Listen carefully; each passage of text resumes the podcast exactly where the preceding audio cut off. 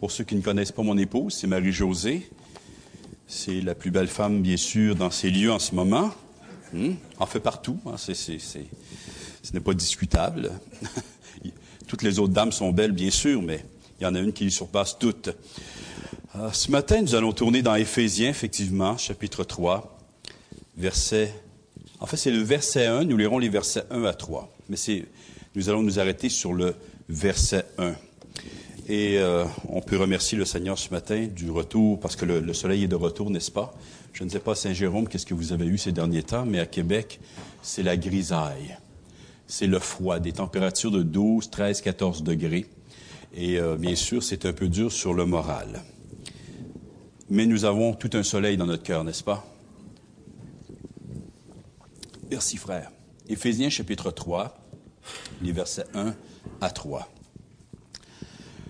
À cause de cela, moi, Paul, le prisonnier de Christ pour vous païens, si du moins vous avez appris comment je fais part de la grâce de Dieu qui m'a été confiée pour vous, c'est par révélation que j'ai eu connaissance du mystère sur lequel je viens d'écrire en peu de mots. Le mystère de Dieu, le mystère de Christ, le mystère de l'Évangile, caché dans le cœur de Dieu de toute éternité, mais révélé dans les derniers jours par les saints apôtres et prophètes de Christ et dont nous sommes les bénéficiaires maintenant. Cet évangile glorieux que Dieu avait préparé d'avance, que Dieu avait décrété d'avance, que Dieu, euh, qui, était la, pensée même de Dieu, le projet de Dieu de toute éternité, hein, et qui a été manifesté dans les derniers jours en la personne du Seigneur Jésus-Christ et concrétisé par la prédication de l'Évangile, parce que c'est un projet, mais un projet qui s'est concrétisé par la venue du Fils de Dieu, et par la prédication de l'Évangile. Et l'apôtre Paul faisait partie justement dans ce plan de Dieu, hein, comme un, un instrument choisi afin que se concrétise cette réalité. On va le voir un peu plus loin, à savoir que désormais, le peuple de Dieu, ce n'est pas seulement des Juifs, mais c'est en fait les païens et les juifs qui forment un homme nouveau, une création nouvelle en Jésus-Christ. Ce qui fait que même l'ancien peuple de Dieu dans l'Ancien Testament, l'ancien Israël, n'était en fait qu'un type, qu'une image de ce que Dieu avait en esprit, une image du véritable projet de Dieu qui a été révélé dans les derniers jours. À cause de cela, parce que l'apôtre Paul prêchait cette vérité glorieuse, moi, Paul, le prisonnier pour vous, païens. Peut-être que la question ou les questions qu'on peut se poser ce matin, et je n'ai aucun doute que plusieurs d'entre nous, sinon, dans l'ensemble, nous allons tous nous retrouver à quelque part là-dedans. Est-ce que je me sens prisonnier de certaines circonstances dans ma vie? Je parle en tant que chrétien ici.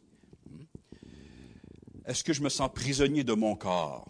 Certains sont prisonniers de leur corps en raison, bien sûr, de grandes faiblesses physiques, en raison de maladies, de grandes limitations. Est-ce que nous nous sentons mortifiés par certains individus ou situations, par le fait d'avoir à subir quelques, injustices? Est-ce qu'on a l'impression de ne pas posséder le contrôle de notre vie par moment? D'être lié par de puissantes chaînes dont on ne peut se libérer, d'être poussé malgré nous dans une certaine direction sans possibilité de nous en s'échapper. Quand les gens disent hein, que la, vie me glisse entre les doigts, et je parle ici encore d'une manière particulière en tant que chrétien, d'être littéralement pris dans une souricière, de crouler sous le poids de certaines responsabilités qui nous paraissent beaucoup trop lourdes pour nos épaules. Est-ce qu'on n'a pas parfois l'impression d'être seul oublié du fait que personne ne se soucie véritablement de nous, de ce que nous vivons, de ce que nous ressentons, de ce que nous expérimentons. Il nous semble que nul ne peut comprendre la douleur qui nous habite, les blessures qu'a subies notre âme, sa lassitude, son chagrin, ses peurs, son désespoir profond qui cherche à l'envahir par moments. Des projets que nous caressions se sont écroulés. Des aspirations de jeunesse se sont évaporées. Et parfois, elles s'évaporent très rapidement. Elles ont disparu à tout jamais. Et nous savons que cela ne pourra d'aucune manière revenir. Nous avions planifié une carrière. Nous avions un plan de profession. Ces choses sont tombées à l'eau, du moins, elles ne se réalisent pas comme nous aurions pensé. la question matrimoniale, du mariage. Quelle que soit notre situation, certainement que nous nous sentons tous prisonniers à quelque part.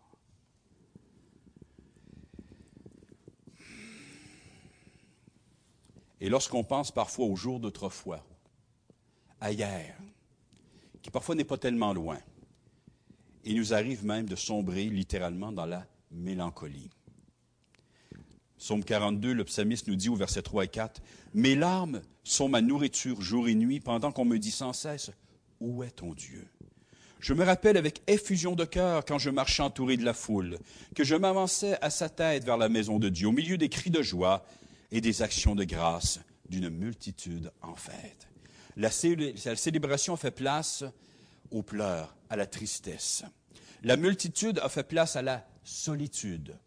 Le fait d'être avec le peuple de Dieu a laissé place à l'exil.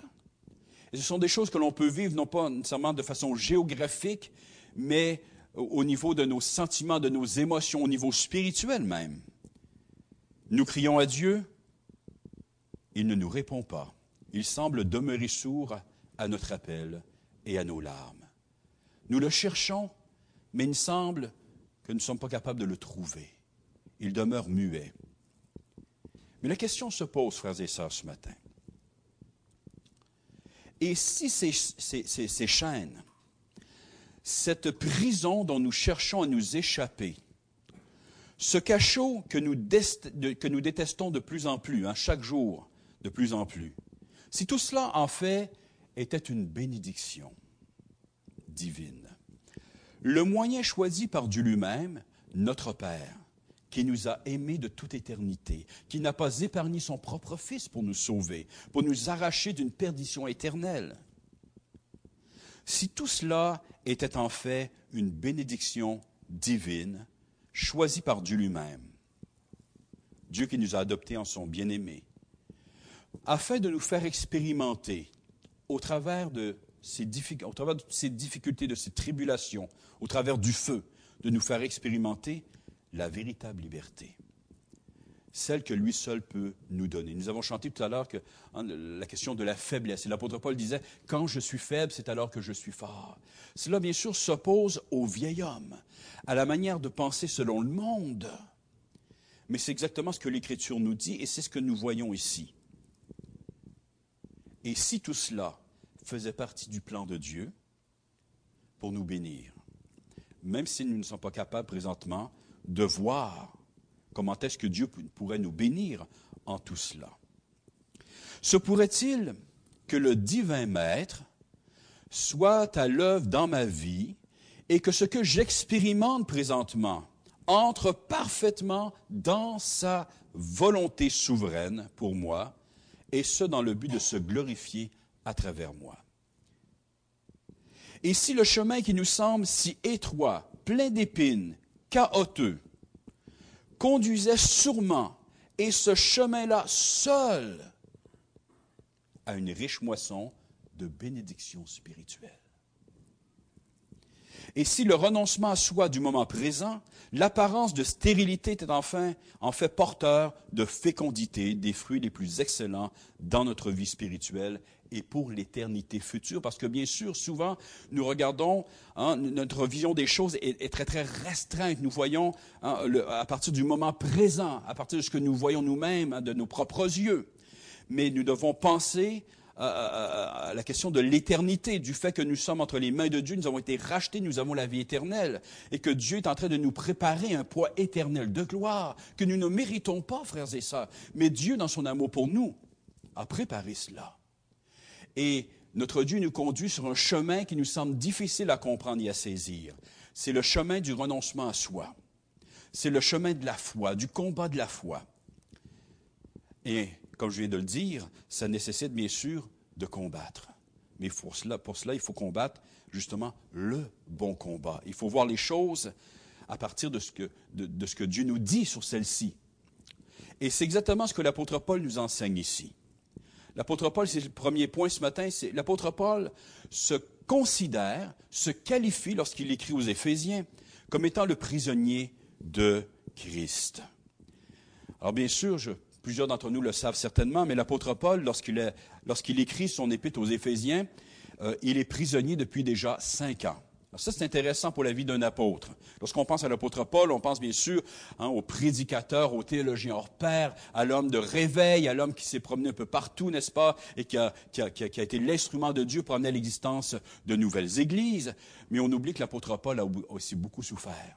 Il a souffert de l'opposition, il a souffert de la persécution, il a souffert dans son corps. Et nous voyons ici que l'homme était arrêté depuis cinq ans, emprisonné.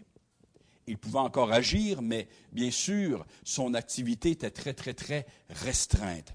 Quelle drôle de manière d'agir de la part de notre Dieu.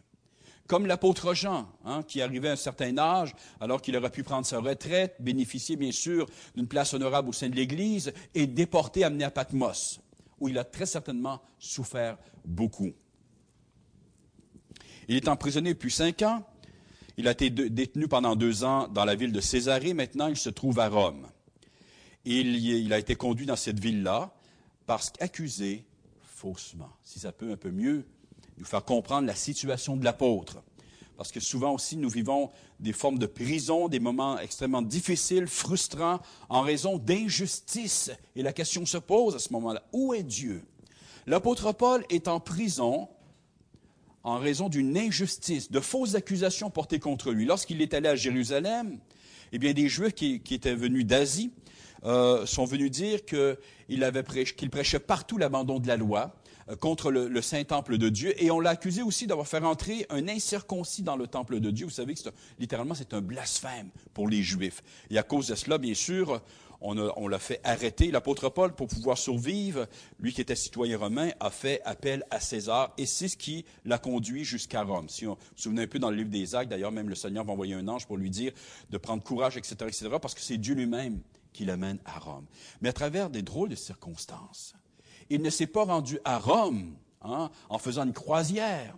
Dieu le voulait à Rome, mais en tant que prisonnier. Il a voyagé aux frais de l'État, mais en tant que prisonnier. Et ça, ça veut dire que sa condition n'était pas toujours ce qu'il y a de plus euh, idéal. Bien sûr, sa réputation aussi était mise en cause.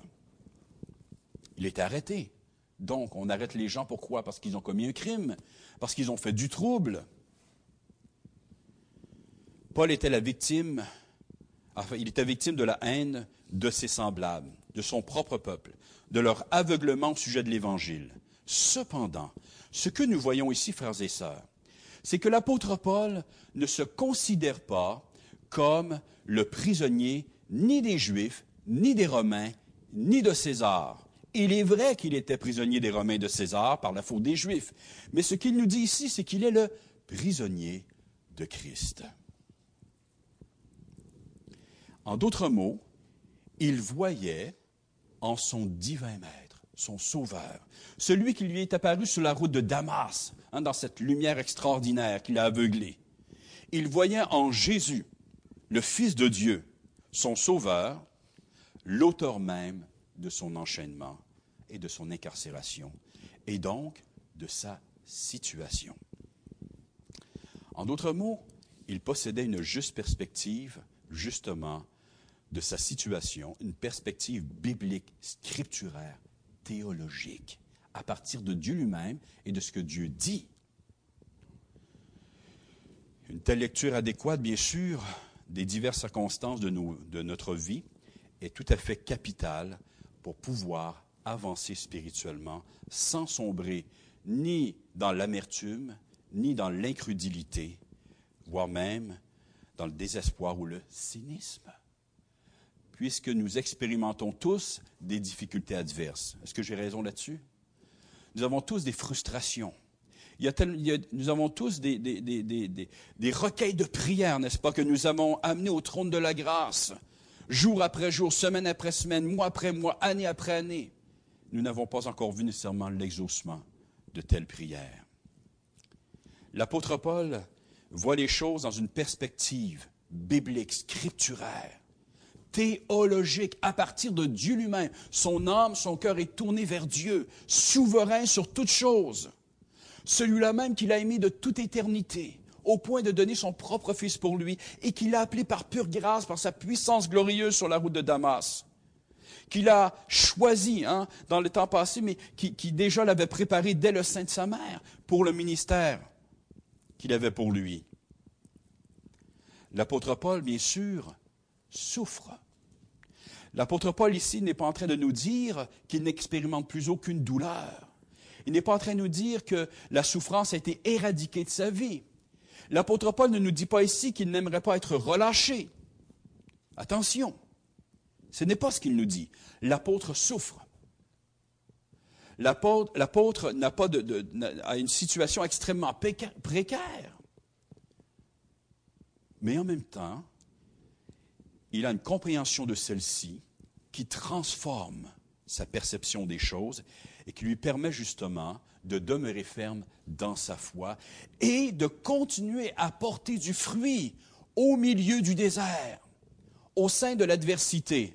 Dans Philippiens, il nous dit, bon, il fait, probablement référence à, son passage à Césarée, il nous dit qu'il n'y a pas un soldat dans, le prétoire qui n'a pas entendu parler de la raison pour laquelle il est dans les chaînes. En d'autres mots, il prêchait l'Évangile, il rayonnait autour de lui, et nous voyons notamment cette épître, l'épître aux, Éphésiens, qui est un chef-d'œuvre, qui est certainement le fruit hein, de cette souffrance, de, ce mûrissement dans la présence de Dieu à travers toutes sortes de circonstances adverses, qui ont renforcé sa foi, qui l'ont fait grandir en Christ et qui lui ont permis d'être justement l'instrument pour une telle révélation qui nous est parvenue aujourd'hui.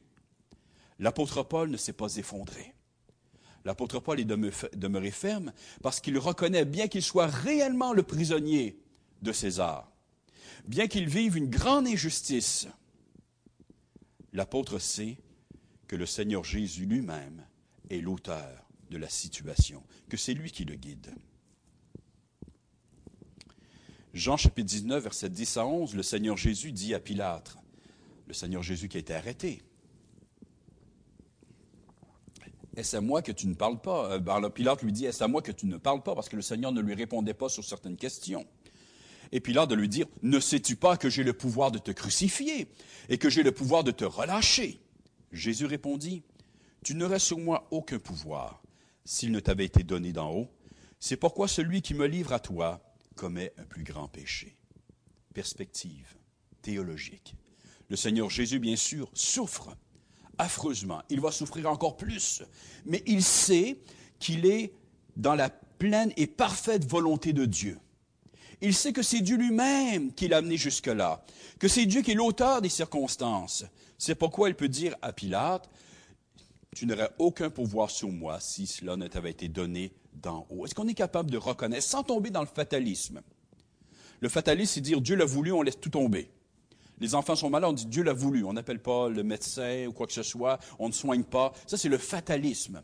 On perd notre travail, on dit on laisse tout aller, on, va vivre sous le bien-être social jusqu'à la fin de nos jours. Non, la, foi chrétienne nous amène à prier, à chercher, à chercher du travail, nous confier en Dieu. Mais lorsque les circonstances demeurent adverses, lorsque même elles se dégradent, est-ce qu'on est capable de voir, de comprendre que Dieu est à l'œuvre, sans jamais tomber dans le fatalisme?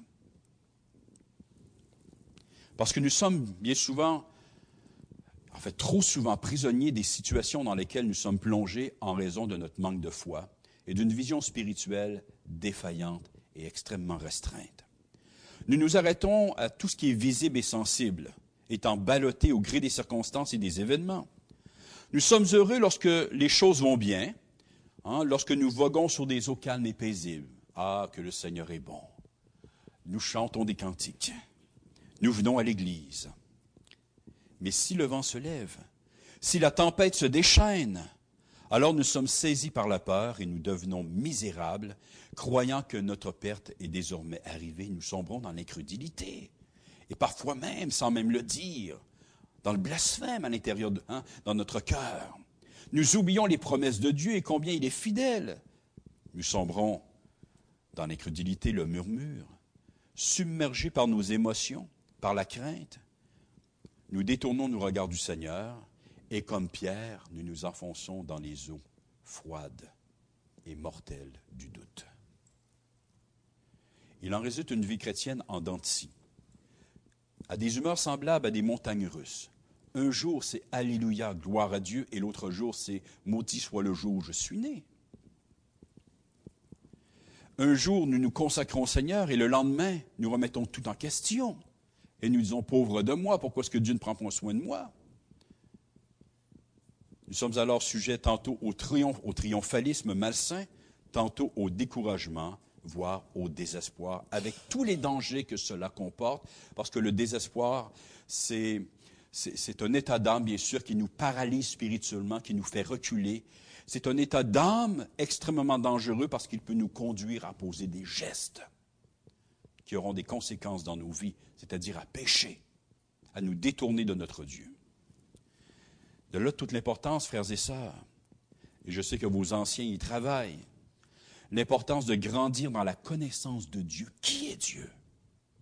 La grandeur de ce Dieu-là, la magnificence de ce Dieu-là, la fidélité de ce Dieu-là, la puissance extraordinaire de notre Dieu, sa souveraineté, son alliance parfaite, inviolable, parce que reposant sur son libre désir, c'est lui qui nous a choisis, qui nous a aimés.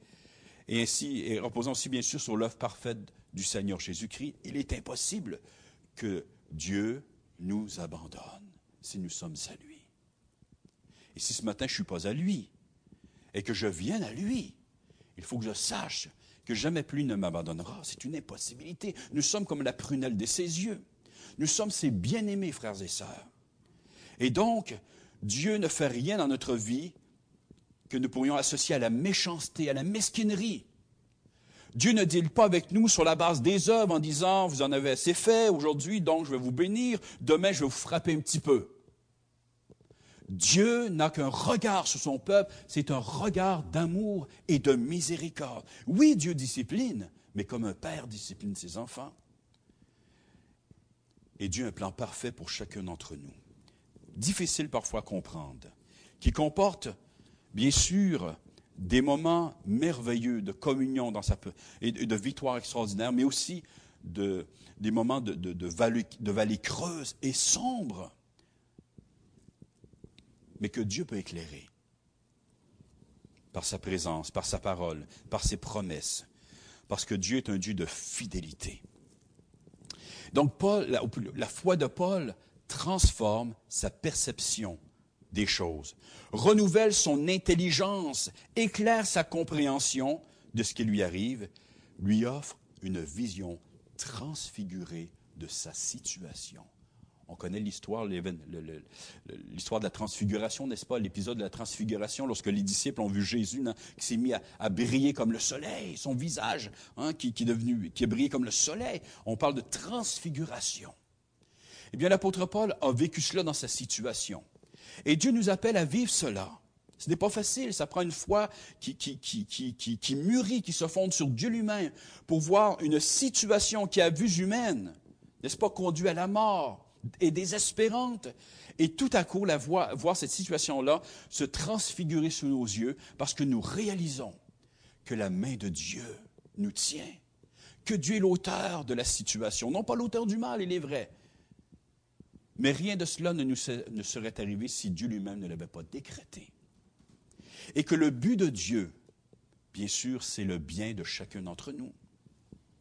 Tout concourt au bien de ceux qui aiment Dieu. Les yeux spirituels de Paul demeurent constamment fixés sur son Sauveur qui illumine sa route. Et ça, c'est un exercice qui est difficile, frères et sœurs nos yeux demeurent constamment fixés sur le Seigneur Jésus-Christ.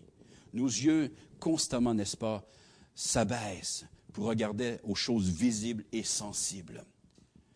Euh, euh, s'abaissent vers nous-mêmes, n'est-ce pas, pour nous prendre en pitié. Lorsque nos yeux se lèvent pour voir Christ, qui nous a sauvés, qui nous a rachetés, qui règne dans les cieux, eh bien notre perspective change, mais ce n'est pas facile en soi. Ce n'est pas automatique. Il faut se nourrir de la parole de Dieu. Il faut prendre tous les moyens que Dieu nous donne pour être capable de persévérer jusqu'à la fin et de pouvoir contempler Christ dans notre situation. Pour que nos oreilles, hein, que les oreilles de notre âme entendent la voix du bon berger qui conduit sa brebis, qui ne nous abandonne pas même dans les situations les plus difficiles. L'apôtre Paul sait que son Dieu est infiniment souverain il ne désire que son bien. Tout concourt au bien de ceux qui aiment Dieu, nous dit l'Écriture. Qui nous séparera de l'amour de Dieu? Car j'ai l'assurance que ni la mort, ni la vie, ni les anges, ni les dominations, ni les choses présentes, ni les choses à venir, ni les puissances, ni la hauteur, ni la profondeur, ni aucune autre créature ne pourra nous séparer de l'amour de Dieu manifesté en Jésus-Christ notre Seigneur. Et ça, frères et sœurs, c'est le triomphe de la foi. L'incrédulité dit que Dieu nous abandonne, comme les enfants d'Israël au désert qui disait, Dieu nous a fait venir ici pour voir nos enfants mourir. Il ne comprenait pas Dieu, il ne discernait pas Dieu, le Dieu fidèle, le Dieu qui aime son peuple, qui le fait sortir d'Égypte, pour justement l'émanciper de cet esclavage qui non seulement un esclavage physique, mais il y avait un esclavage spirituel. Il vivait dans une terre idolâtre pour les faire entrer dans, un, pays où coule le lait et le miel, dans la terre promise, hein, et afin qu'ils puissent le servir et afin que lui puisse les bénir. Que fait le peuple lorsqu'il voit l'adversité? Dieu nous a amenés ici, disent-ils, pour que nos enfants périssent. Ils s'en prennent à, Moïse, ils s'en prennent à Aaron, mais en fait, ils s'en prennent à Dieu lui-même. Le triomphe de la foi, c'est c'est d'être capable de dire que Dieu contrôle la situation que ce Dieu-là m'a tellement aimé, qu'il m'a choisi, qu'il m'a racheté parfaitement par le sang de Christ, qu'il m'a scellé par son esprit pour le jour de la rédemption et qu'il est impossible qu'il m'abandonne et que donc je serai victorieux avec mon Dieu, quelles que soient les circonstances et l'issue des circonstances. Parce que bien sûr, on se fait souvent des scénarios. Hein, et on se dit, ah, peut-être que maintenant c'est difficile, mais certainement le Seigneur va agir, certainement les choses vont s'améliorer, et parfois elles ne s'améliorent pas. Parfois, oui, nous ne sommes pas des fatalistes.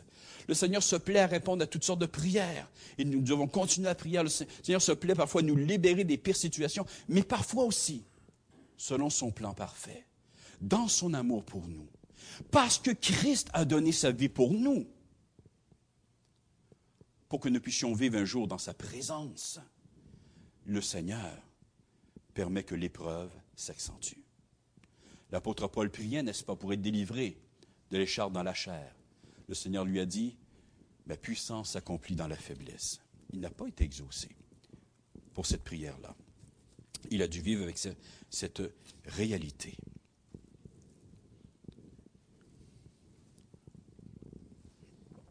Que nous dit euh, je dis mais que nous dit Jacques dans, dans son épître, alors qu'il écrit justement à des chrétiens persécutés, des chrétiens qui vivaient de grandes difficultés au niveau matériel et, bien sûr même au, niveau de, de, la haine de leurs semblables. Ils étaient abandonnés par les Juifs et les païens, bien sûr, les méprisaient parce qu'ils étaient des Juifs et en plus, ils faisaient partie de cette secte de chrétiens.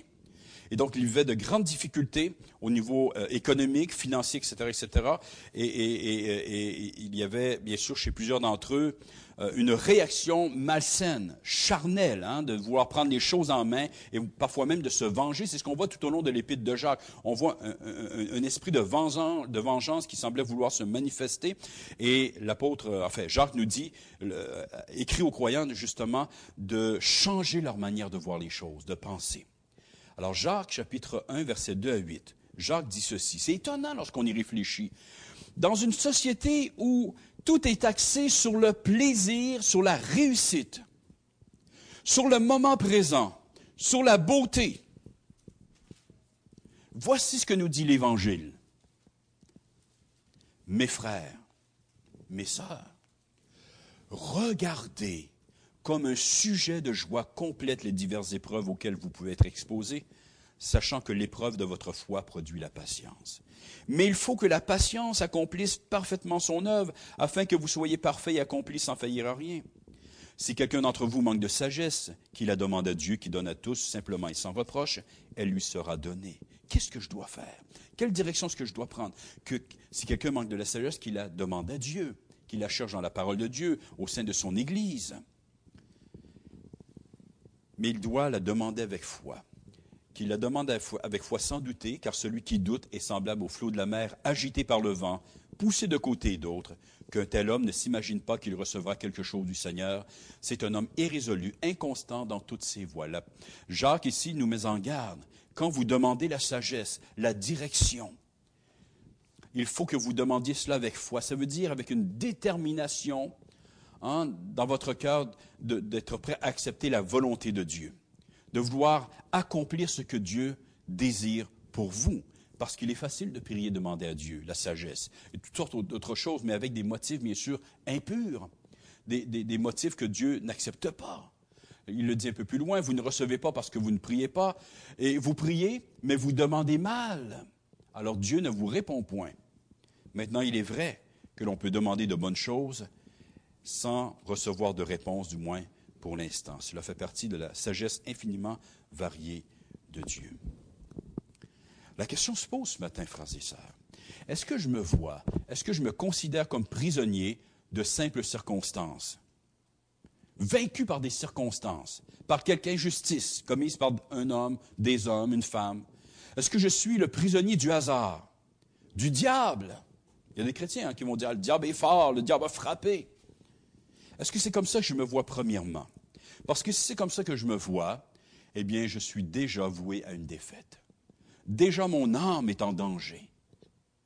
Où est-ce que mes yeux se lèvent?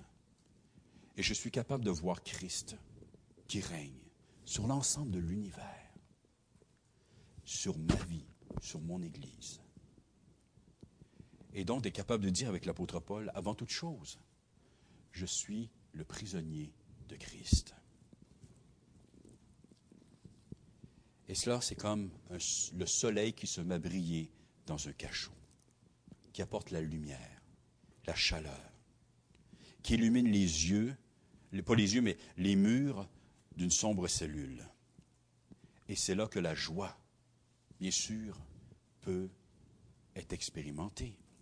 C'est là que l'espérance jaillit. C'est là qu'on trouve force et courage.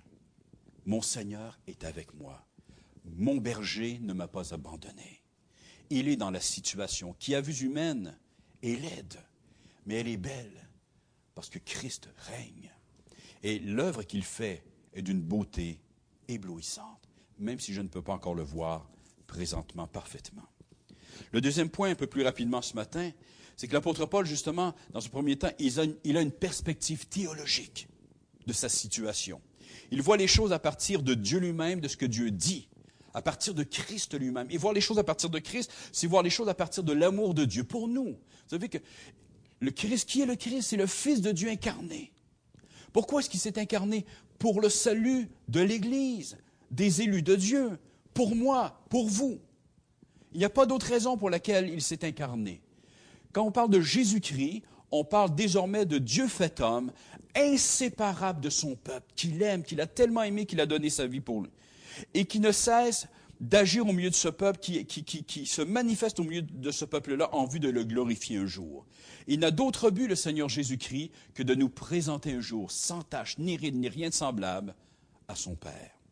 Il nous aime. Nous sommes son épouse. Nous sommes ses bien-aimés. De là, l'apôtre Paul peut accepter sa situation. Non pas de façon fataliste, encore une fois. L'apôtre souffre. L'apôtre prie certainement pour toutes sortes de délivrances, que le Seigneur vienne à son secours, mais il accepte le moment présent. Il accepte la volonté de Dieu de façon volontaire. C'est ce qu'on voit ici. À cause de cela, moi, Paul, le prisonnier de Christ pour vous, païens. Le pour vous païen ici est intéressant avec le, à cause de cela. Ça, ça nous parle maintenant des raisons pour lesquelles il est prisonnier. Il les connaît. Mais ici, c'est l'idée, c'est que l'apôtre accepte volontairement la volonté de Dieu. Vous savez, nous parlons beaucoup de la souveraineté de Dieu dans notre salut. Et on ne peut pas assez en parler de la grâce de Dieu, n'est-ce pas, souveraine?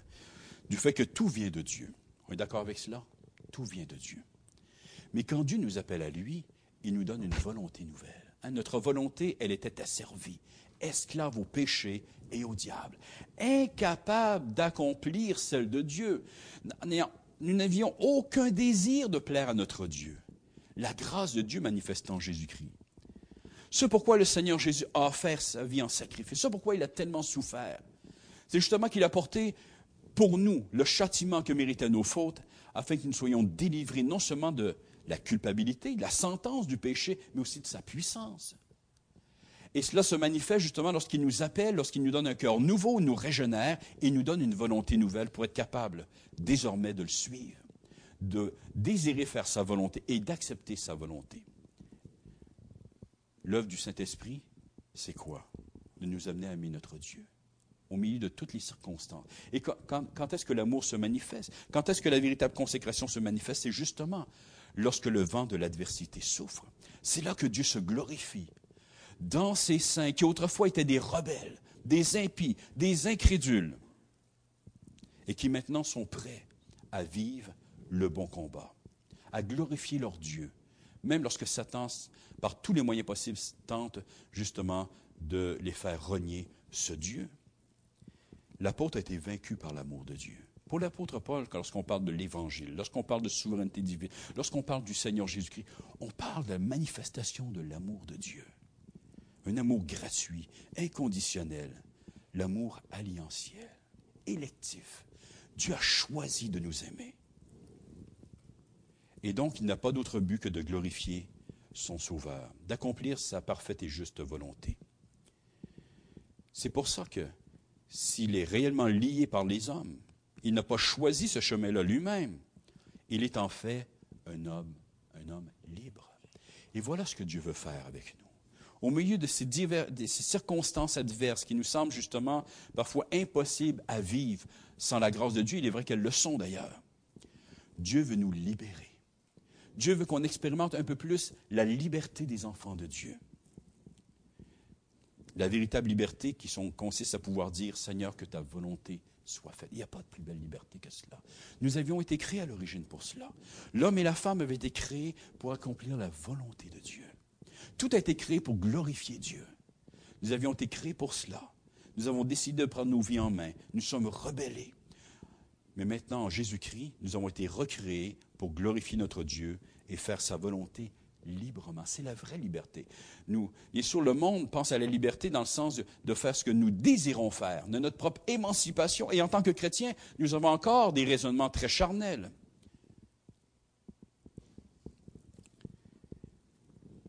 Mais dans le, royaume, de Dieu, la volonté euh, et la véritable liberté, c'est tout autre chose. C'est d'accomplir ce que Dieu désire qu'on accomplit. C'est le glorifier. Rien d'autre. Acte 20, chapitre 22 à 24. Je vous invite à y tourner.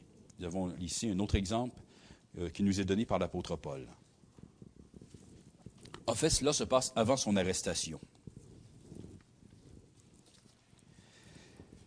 Et maintenant, écrit l'apôtre Paul, alors il est en train de parler aux, anciens d'Éphèse, qu'il rencontre à Milet, et il leur dit, il leur dit, et maintenant, voici, liés par l'Esprit. Alors c'est intéressant. Parce que le mot lié ici, en fait, le verbe déo, est un verbe qui est employé couramment, qui est employé couramment à l'époque pour désigner le fait d'être retenu captif par des chaînes ou des cordes. L'Esprit m'a enchaîné. L'Esprit m'a attaché. Il me tire malgré moi. Et voici maintenant, lié par l'Esprit, je vais à Jérusalem, ne sachant pas ce qui m'y arrivera. Seulement de ville en ville, l'Esprit Saint m'avertit que des liens et des tribulations m'attendent, mais je ne fais pour moi-même aucun cas de ma vie comme si elle m'était précieuse, pourvu que j'accomplisse ma course avec joie et le ministère que j'ai reçu du Seigneur Jésus d'annoncer la bonne nouvelle de la grâce de Dieu. Quel exemple qui nous est donné ici, qui ressemble à celui du Seigneur Jésus lui-même. Je ne fais aucun cas de ma vie. L'Esprit m'avertit, il me tire malgré moi, hein. il m'a il m'a littéralement attaché à lui, il me tire, il me dit que des tribulations m'attendent. Ce n'est pas grave, frère, c'est ça. L'important pour moi, c'est d'accomplir ma course avec joie. Et le ministère que j'ai reçu du Seigneur Jésus d'annoncer la bonne nouvelle de la grâce de Dieu. Quelle foi, quelle détermination, quelle consécration, quelle compréhension de l'Évangile. Quelle compréhension de l'Évangile.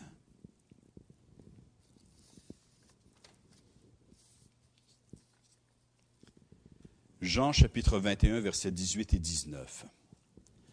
L'apôtre Pierre était jeune à, cette époque-là. On se souviendra que lorsque le, Seigneur a demandé qui, dit-on que je suis, l'apôtre Pierre s'est levé comme porte-parole des douze et a dit Tu es le Christ, le Fils du Dieu vivant. Le Seigneur lui a dit Tu es heureux, Pierre, c'est mon fils de Jonas, ce ne sont pas la chair et le sang qui t'ont révélé ces choses, mais mon Père qui est dans les cieux. Et puis le Seigneur a fait référence à ses souffrances et euh, Pierre, qui s'est, euh, si, un moment où il s'est comporté en véritable pape, c'est bien là, il s'est littéralement élevé contre le Seigneur Jésus en lui disant, ça ne t'arrivera pas, tu ne souffriras pas. Il n'en est pas question. La réponse de Jésus, ça a été Arrière de moi, Satan. Tes pensées ne sont pas les pensées de Dieu, mais celles des hommes. L'apôtre Pierre, comme le reste des disciples d'ailleurs, ne comprenait pas ce que signifie de suivre le Christ, ce que signifie que d'adhérer à l'Évangile. Ils avaient un cœur pour Dieu, mais ils avaient besoin d'apprendre. Ils avaient besoin de grandir dans la foi. Ils allaient l'expérimenter bientôt, bien sûr. Alors, au chapitre 21, alors que le Seigneur appelle l'apôtre Pierre, qui vient de le renier, justement. Hein, on voit ici une grande faiblesse chez l'apôtre.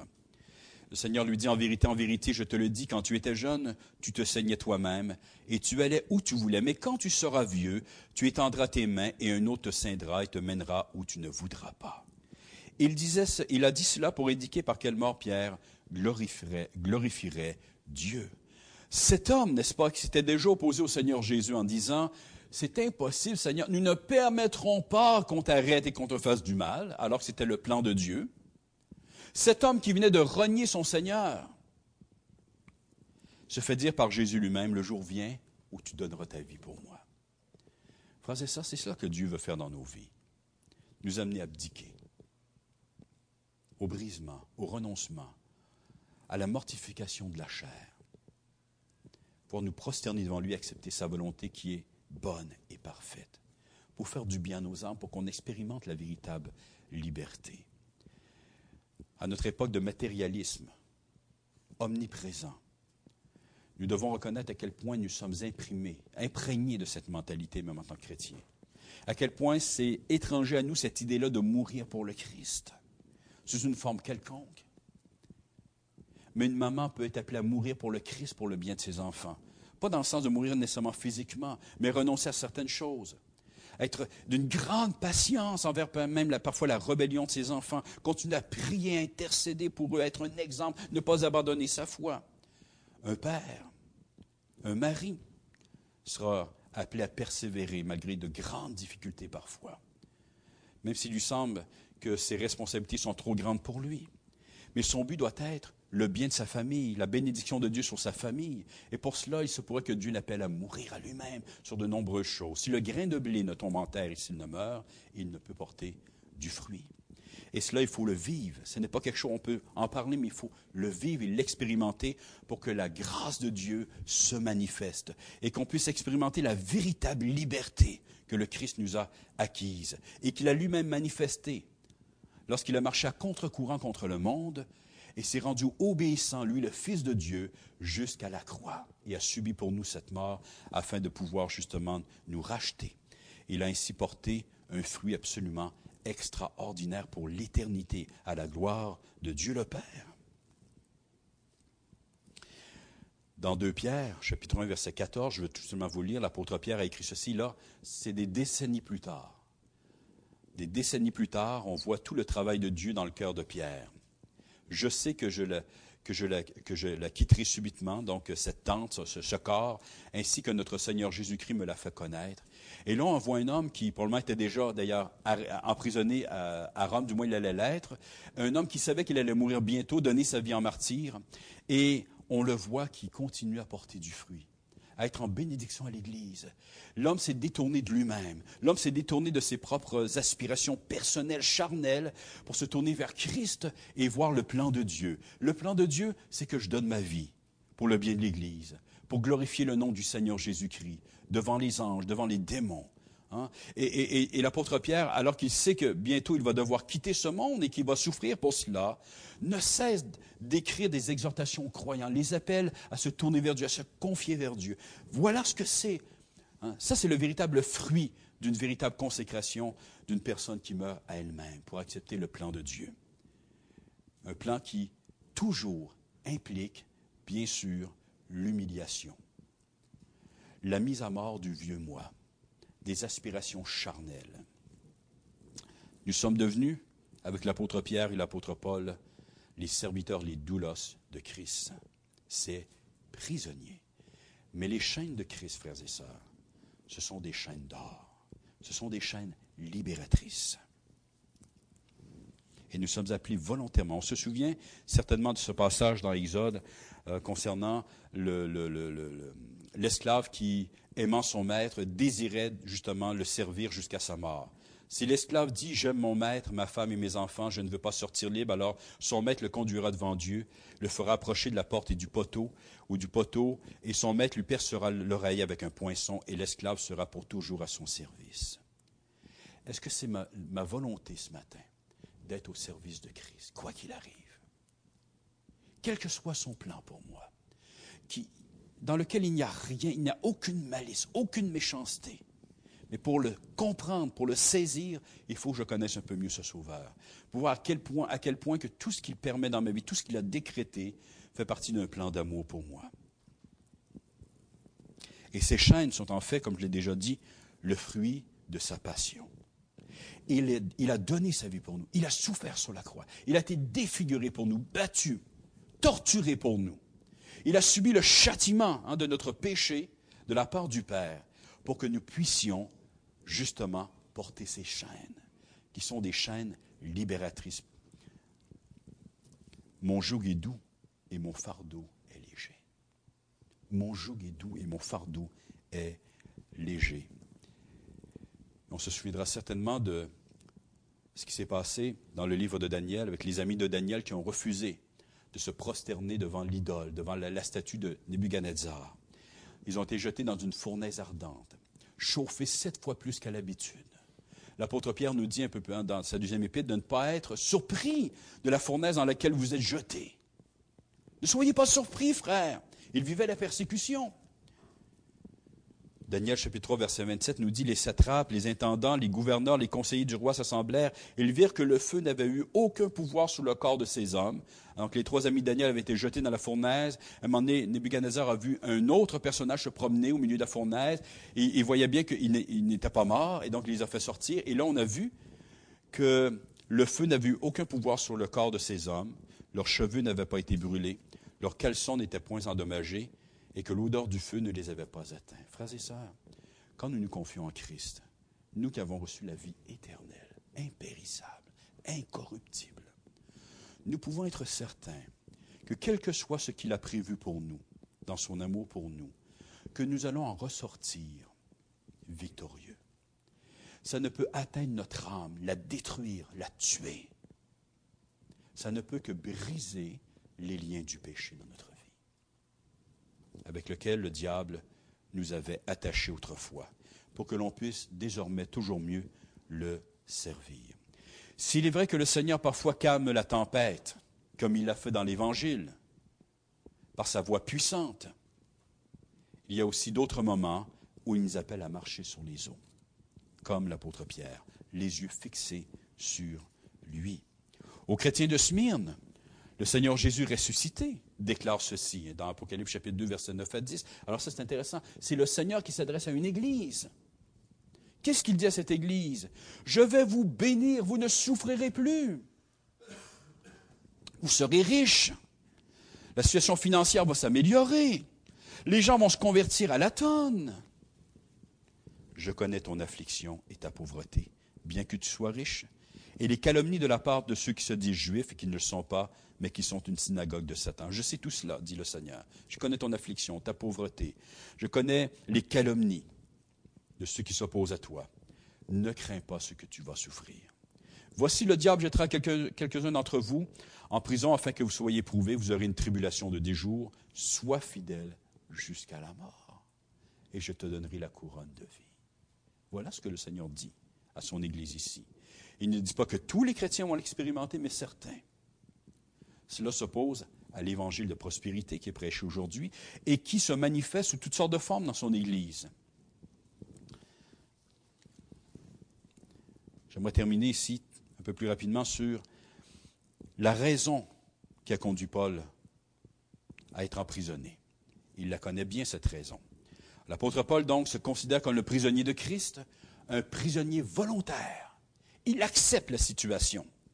Il sait que ces chaînes-là sont les chaînes du Christ et donc ces chaînes deviennent des chaînes d'or, des chaînes libératrices par, par lesquelles il peut expérimenter la véritable puissance de Dieu dans sa faiblesse, le véritable amour de Dieu, amour inconditionnel qui ne repose pas sur la recherche d'une bénédiction extérieure à celle de Dieu.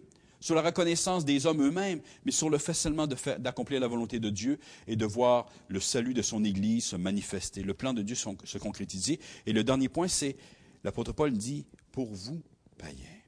Qu'est-ce qu'il veut dire par là?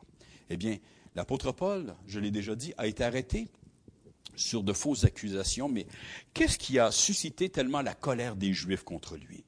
C'est le fait qu'il prêchait avec le reste de l'Église, mais l'apôtre Paul est vraiment l'instrument choisi par Dieu pour euh, euh, exprimer ce plan de Dieu lui-même, pour le révéler pleinement à son Église. Les autres apôtres ont servi à d'autres choses, mais l'apôtre Paul a, servi justement, il a été le porte-parole de Dieu afin de pouvoir clarifier la volonté de Dieu, la pensée de Dieu à ce sujet, à savoir que désormais le peuple de Dieu, l'Église, est composé de non-juifs et de juifs, qu'il n'y a pas de demi-citoyens, et que, et que pour pouvoir appartenir au peuple de Dieu, il faut se convertir au Christ. Alors les Juifs, bien sûr, n'ont pas aimé cela. Eux qui étaient jaloux de leur élection, jaloux de l'appel de Dieu, jaloux de leur prérogative.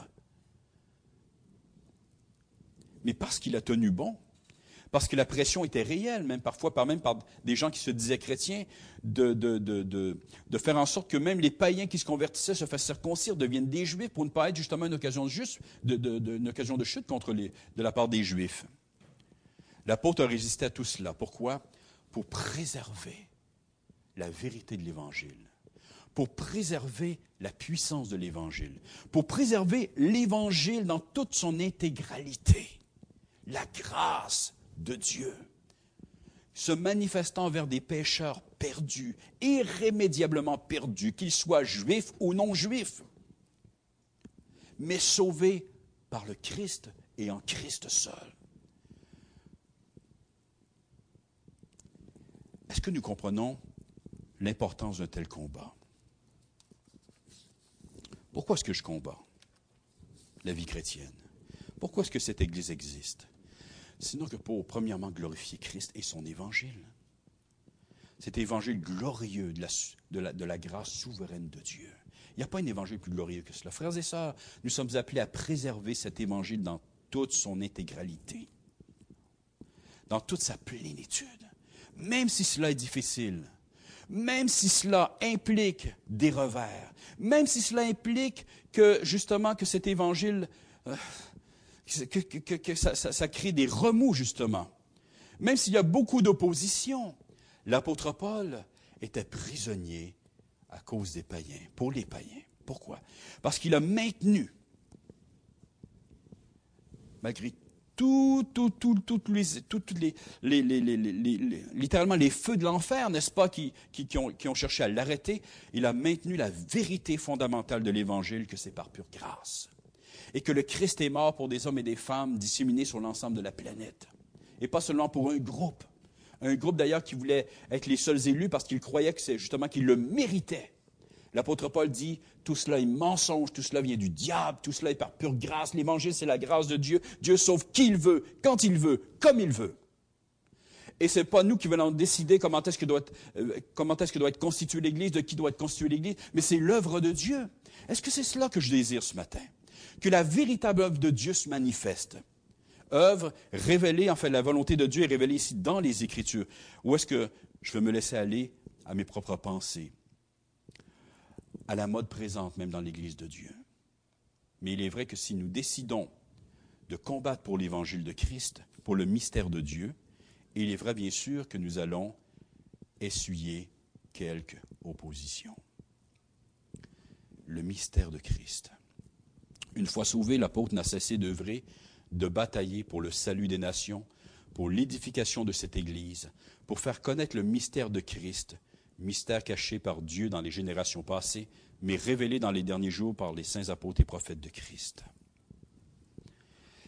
Il va dire dans Colossiens, je me réjouis maintenant dans, mes souffrances, et ce qui manque aux souffrances de Christ, je l'achève en ma chair pour son corps qui est l'Église.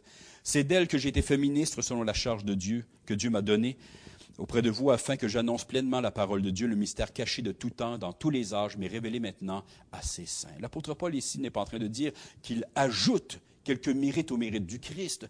Il est en train de dire que Dieu, dans sa bonté, a fait de lui euh, un, un co-ouvrier. Il ne méritait pas l'apôtre Paul. Je ne mérite pas d'être ici. Je ne mérite pas faire partie de l'Église de Dieu.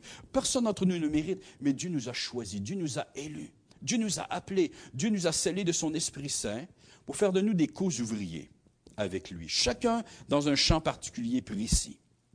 L'apôtre Paul dit, pour que le, pour que le dessein de Dieu puisse se concrétiser, pour que l'Église puisse être sauvée, j'accepte de souffrir. Ce qui manque aux souffrances de Christ, non pas dans le sens des mérites nécessaires pour notre salut, mais dans le sens où, pour que l'Église avance, pour que l'on puisse voir la volonté de Dieu se matérialiser, il y a, nous devons accepter une part de souffrance. Cela est vrai au niveau personnel, au niveau de la famille, au niveau de l'Église du Seigneur Jésus-Christ. L'apôtre a accepté ces choses. Il considérait ces chaînes comme étant les chaînes de Christ. Est-ce que je suis prêt à accepter dans ma vie la volonté de Dieu, quelle qu'elle soit? Est-ce que je suis prêt ce matin à lever mes yeux et à demander au Seigneur de, de, de, de transformer ma perception des choses? Est-ce que je suis prêt à retourner dans les Écritures et à laisser le Seigneur euh, changer ma pensée pour voir les choses autrement? Est-ce que je suis prêt à laisser l'Esprit de Dieu briser mon cœur et mon âme? Mais pour cela, il faut que j'ai devant moi un objet plus grand que tout cela. C'est Dieu lui-même, qui mérite d'être servi en toutes choses. Est-ce que je suis capable de lui faire confiance? Et son évangile?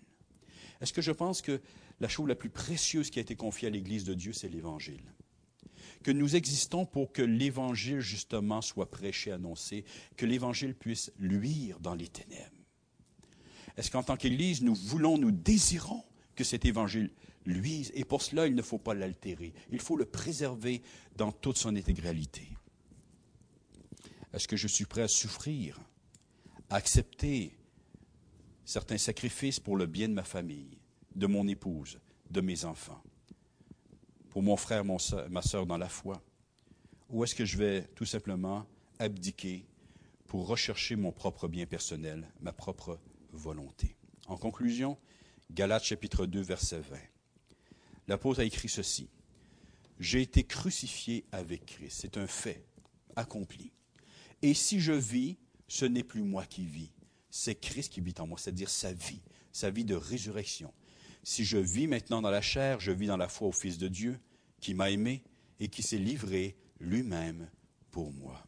L'apôtre Paul est un exemple qui nous a été donné, mais le plus grand des exemples, bien sûr, c'est le Seigneur Jésus lui-même. Dieu fait homme, venu pour me servir et accomplir la volonté du Père.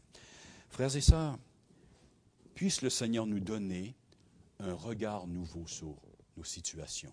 Et ce n'est pas facile. Le combat, il est réel.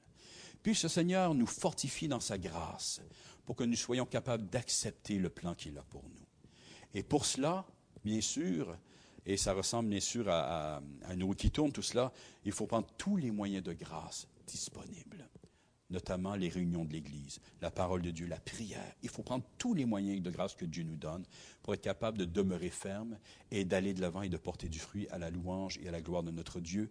Et ne pas avoir peur d'exhorter, d'encourager, peut-être c'est le meilleur terme, nos frères et nos sœurs qui parfois défaillent dans cette responsabilité de prendre les moyens de grâce que le Seigneur nous a donnés. Quoi qu'il en soit, j'aimerais terminer avec un dernier texte, Jean chapitre 21, versets 19 à 22.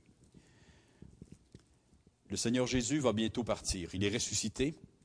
Il a appelé l'apôtre Pierre à le servir, à se relever malgré ses difficultés, malgré sa chute.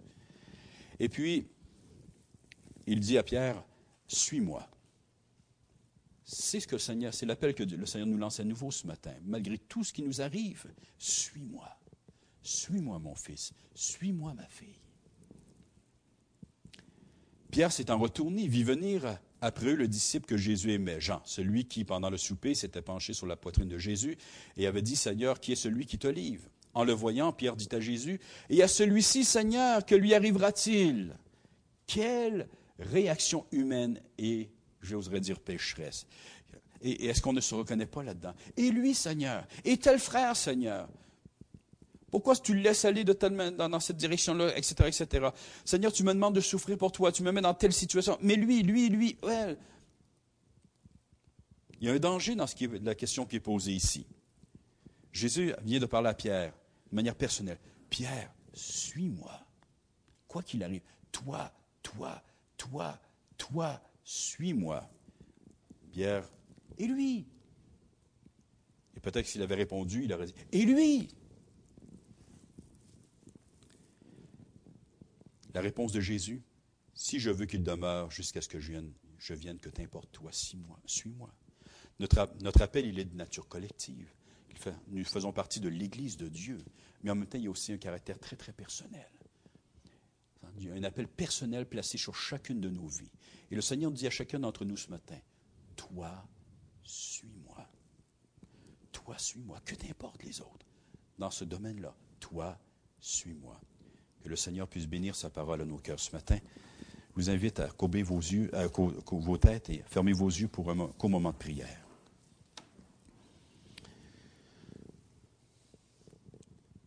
Notre Dieu, notre Père, combien il est bon d'être dans ta présence parmi ton peuple ce matin. Merci pour cette Église, Seigneur, que tu as amené toi-même à l'existence, que tu as préservé tout au long de ces années. Merci, Seigneur, pour ces officiers, les anciens, les diacres, qui te servent fidèlement, notre Dieu, qui persévèrent dans la foi. Notre Dieu, la récompense sera grande. Merci, Seigneur, pour chaque membre de cette assemblée, chaque personne qui la fréquente, avec un cœur sincère, Seigneur, et ce cœur, c'est toi-même qui l'as donné. Seigneur, ce matin, nous voulons te prier, nous, ton peuple, chacun d'entre nous, personnellement, et en même temps, Seigneur, dans l'unité de ton esprit, dans l'unité de l'Évangile. Seigneur, fortifie nos cœurs ce matin, afin qu'ils s'élèvent dans ta présence, vers ton trône de grâce, qu'ils puissent à nouveau, Seigneur, contempler, Seigneur, la gloire de l'Évangile, Seigneur, manifestée en Jésus-Christ notre Seigneur, le grand sacrifice, Seigneur, qu'il a accompli pour nous. Seigneur, le fait qu'il a désiré et expérimenté cette passion affreuse, hideuse, Seigneur, afin que nous puissions être sauvés, libérés, notre Dieu, de la culpabilité du péché, de sa puissance. C'est toi même, Seigneur, qui nous a appelés à toi. C'est toi qui nous as régénérés par Dieu le Saint-Esprit, qui nous a scellés de Seigneur, par le même Seigneur. Notre Dieu, tout cela vient de toi. C'est toi qui nous as ouvert, c'est devant nous, Seigneur, une carrière. Notre Dieu donne à nos yeux, aux yeux de notre cœur ce matin, de s'élever vers toi, malgré leurs faiblesses, malgré les tentations qui sont nôtres, malgré les combats, Seigneur, de regarder à toi et de te prier, Seigneur, de te demander, Seigneur, garde-nous, garde-nous dans le chemin que tu as tracé pour nous.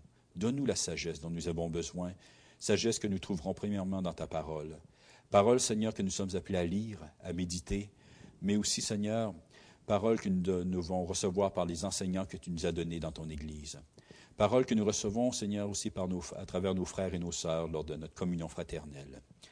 Notre Dieu, donne-nous de persévérer, de prendre tous les moyens, notre Père, les moyens de grâce, qu'on puisse ne point se relâcher, notre Dieu, afin d'être fortifiés. Car nous savons, Seigneur, que tu bénis celui qui persévère, tout en reconnaissant, Seigneur, c'est là le grand mystère, que tout cela vient de toi. Seigneur, tu n'as qu'un seul et unique désir pour ton peuple, c'est le bénir. Mais tu le bénis, Seigneur, d'une manière, Seigneur, tellement différente de ce que le monde peut bénir, car la bénédiction du monde est en fait malédiction. Toi, tu bénis réellement.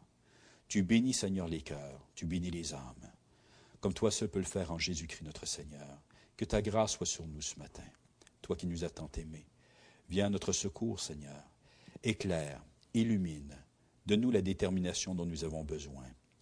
Notre Dieu, et continue, Seigneur, ton œuvre, Seigneur, de, de, libération intérieure, Seigneur, de sanctification, notre Dieu, afin que nous puissions nous élancer dans cette carrière qui est la nôtre, dans l'attente, Seigneur, glorieuse du retour du Seigneur Jésus-Christ. Que nous puissions porter du fruit à la louange de ta gloire. Un fruit, Seigneur, qui, pour la plupart d'entre nous, Seigneur, demeurera méconnu par le reste du monde, et même souvent par la plus, grande majorité de ton Église. Mais un fruit, Seigneur, que toi tu connais, que toi tu vois, car c'est ton fruit, notre Dieu. C'est toi qui as décrété de te glorifier en nous. Alors, Seigneur, accomplis ton œuvre, merveilleuse et glorieuse. Encore une fois, sois béni pour cette opportunité que tu nous as donnée ce matin de venir dans ta présence, d'entendre ta parole, notre Dieu. Bénis-la à nos cœurs, à nos âmes. Fais du bien à chacun d'entre nous, nous te prions, Père, au nom du Seigneur Jésus-Christ.